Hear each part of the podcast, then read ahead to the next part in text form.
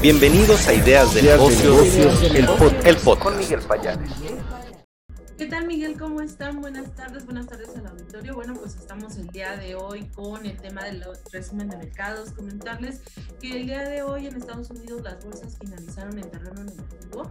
Eh, bueno, sigue un poquito el tono de ver qué es lo que va a anunciar la Reserva Federal el día de mañana. Hoy inició la junta este, y bueno, es una junta de dos días, es la primera junta del año.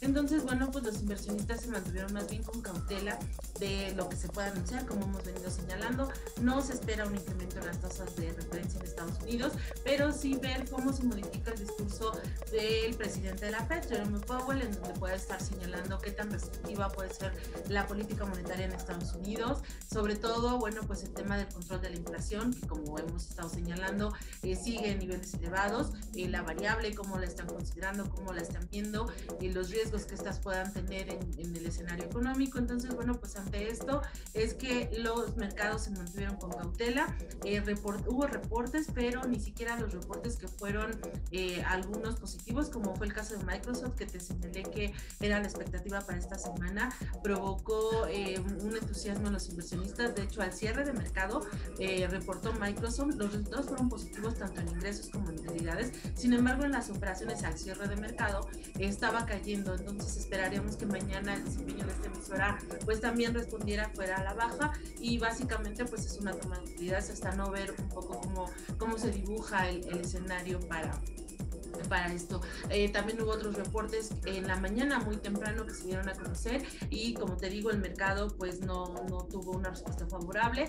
La verdad es que también el otro tema, la tensión geopolítica que se sigue incrementando con eh, Rusia en el tema de Ucrania sigue siendo un factor que está poniendo cautela en las operaciones financieras. Ayer te señalaba, bueno, pues que se está, los diplomáticos están señalando que la gente tenga que salir porque se está previendo que pueda haber una invasión por parte de Rusia a Ucrania. Entonces, entonces, bueno, esto y todo lo que pueda estar implicando es lo que también podría ser una señal de alerta que dentro de las operaciones financieras eh, los inversionistas estén resguardando también para ver cómo se desenvuelve este escenario.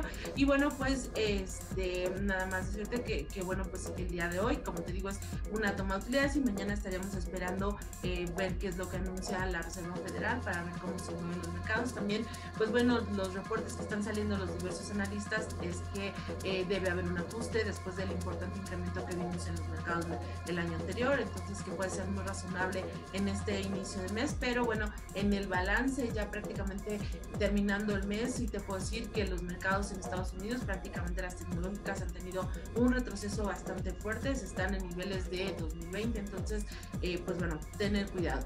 Eh, por el caso de México, las bolsas finalizaron en terreno positivo, aquí em, fue un poco el entorno contrario, ayer este, había caído el mercado nacional, están asimilando el tema de los reportes.